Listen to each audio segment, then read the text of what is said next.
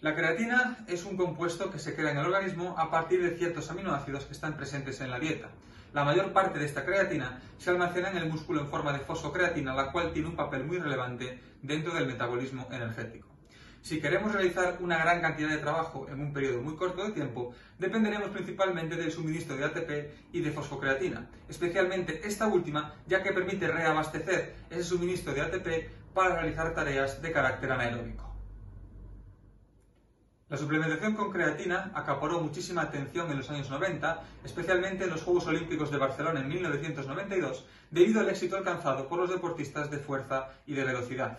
Desde ese momento, la suplementación con creatina se ha utilizado muchísimo dentro del rendimiento deportivo, siendo actualmente el suplemento deportivo más utilizado. La suplementación con creatina ha sido definida como un medio de carga para llenar estos depósitos de fosfocreatina en el músculo, lo cual nos permitirá dos cosas. Por un lado, soportar esfuerzos de alta intensidad durante un mayor tiempo y por otro lado, recuperarnos antes de la realización de esos esfuerzos. Por lo tanto, los deportistas que más se verán beneficiados por este suplemento serán aquellos que practiquen deportes de fuerza y de velocidad. La mayoría de los estudios que han analizado los efectos de la suplementación con creatina han observado incrementos en la fuerza, la potencia, la velocidad y la capacidad de realizar esfuerzos de alta intensidad y corta duración. En el ámbito de la fuerza, podemos decir que los culturistas y los alterófilos serán los deportistas que más se vean beneficiados por el uso de este suplemento, ya que se ha observado que cuando el entrenamiento de fuerza se le acompaña a la suplementación con creatina, se observan incrementos de la masa libre de grasa y también de los kilos levantados en ejercicios básicos como el press banca o la sentadilla. En el apartado de esfuerzos de alta intensidad, debemos recordar que este suplemento permite aumentar la cantidad de repeticiones dentro de una serie de contracciones de máximo esfuerzo, por lo tanto, la suplementación con creatina nos permitirá mejorar la realización de esfuerzos de alta intensidad y de corta duración, así como ayudar al retraso de la aparición de la fatiga durante los mismos. A la hora de iniciar un protocolo para la suplementación con creatina, debemos saber que lo más importante es llenar los depósitos de fosfocreatina dentro del músculo y para ello debemos tener en cuenta tres aspectos, que son la cantidad de la ingesta, el momento de la ingesta y cómo se realiza la suplementación con creatina. Tradicionalmente se ha indicado que la suplementación con creatina consta de dos fases, una fase de carga y una fase de mantenimiento. La fase de carga consiste en durante 7 o 10 días consumir una gran cantidad de creatina, aproximadamente unos 25 gramos al día, repartidos en 4 o 5 tomas, para llenar los depósitos de fosfocreatina y a partir de ahí ingerir una cantidad de 0,1 gramos por cada kilo de peso de forma continuada en el tiempo. Sin embargo, recientemente se ha observado que esta cantidad, 0,1 gramos por kilo de peso, permite también llenar los depósitos de fosfocreatina, no en 7 días, pero sí en un mes. Por lo tanto, aplicar este protocolo de 0,1 gramos por cada kilo de peso de forma continuada en el tiempo nos permitirá llenar los depósitos de fosfocreatina y beneficiarnos durante nuestro entrenamiento.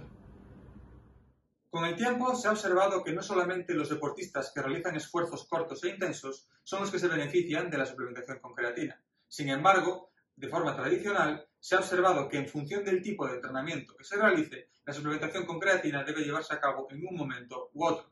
Así, para aquellos ejercicios de alta intensidad y de corta duración, se recomienda que la suplementación se realice unos 30 minutos antes del entrenamiento.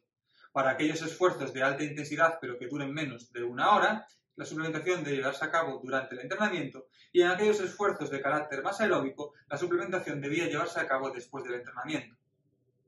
Con el tiempo se ha observado que independientemente del momento de la ingesta, siempre y cuando se respeten las cantidades, los efectos sobre el rendimiento no van a variar de forma significativa. Como último punto, dentro de este protocolo de suplementación debemos tener en cuenta que podemos suplementarnos en situación de reposo, antes, durante o después de un entrenamiento, pero que la forma no será igual en todos los casos. Se recomienda que si se realiza la suplementación en reposo, ésta se acompañe de algún tipo de zumo de frutas que permita aportar 6-7 gramos de hidratos de carbono por cada gramo de creatina.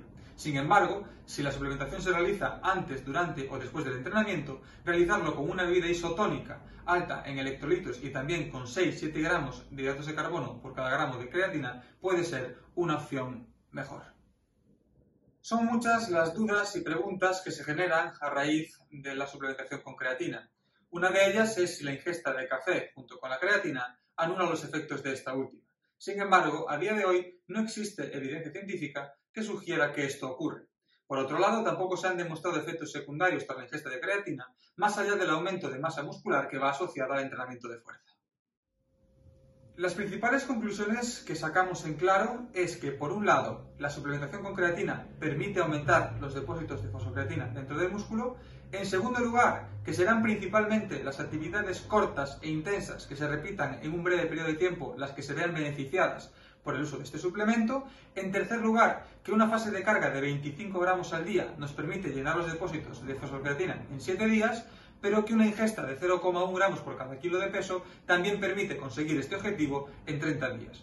Y por último, decir que este suplemento ha demostrado ser seguro para la salud y el rendimiento de los deportistas.